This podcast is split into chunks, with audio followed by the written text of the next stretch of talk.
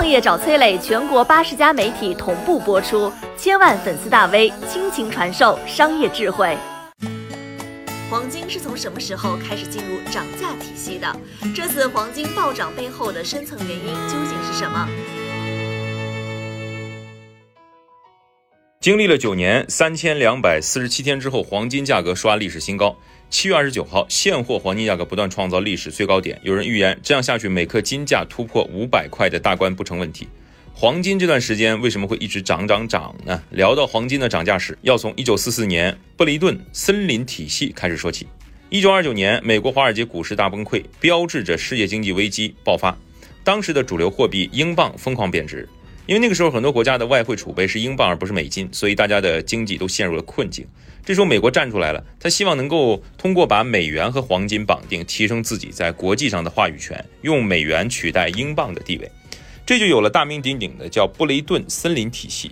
一九四四年，联合国四十四个代表国在美国布雷顿森林公园召开了世界货币金融会议，通过国际货币基金组织协议，建立以美元为中心的国际货币体系。美元开始跟黄金挂钩了，人们俗称的美金就此而来。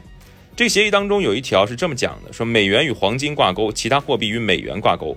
什么意思呢？就是说你拿着美元去兑换黄金，人家是给你换的。那时候的黄金多少钱呢？每盎司三十五美元。由此呢，美国建立了自己的世界货币霸主的地位，而黄金在此后的很多年里都没有涨过价。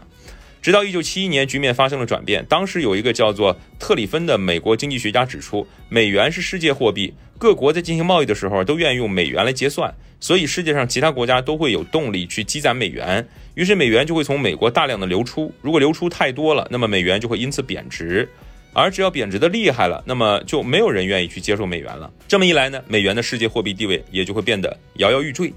摆在美国面前的是两难境地：如果美元不流出美国，那么它就无法成为世界货币；但如果流出的太多了，就会导致美元大幅贬值，它也就难以继续保持世界货币地位。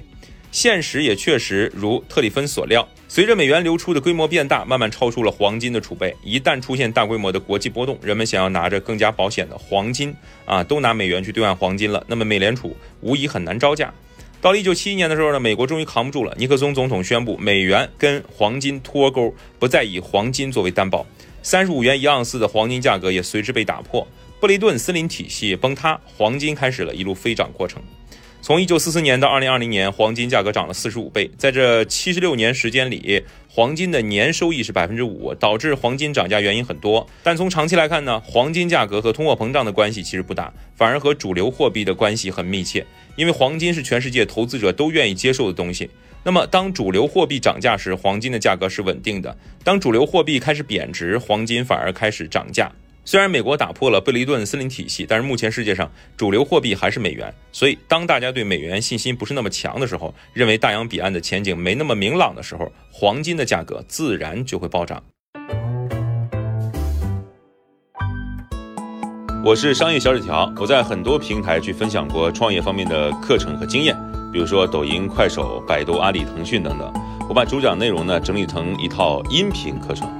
里面谈到了如何创业、如何做副业，以及优质的一些项目剖析等等，相信会对你有所帮助。下拉手机屏幕，在节目简介里添加我的个人微信，这套课程可以免费给你一份。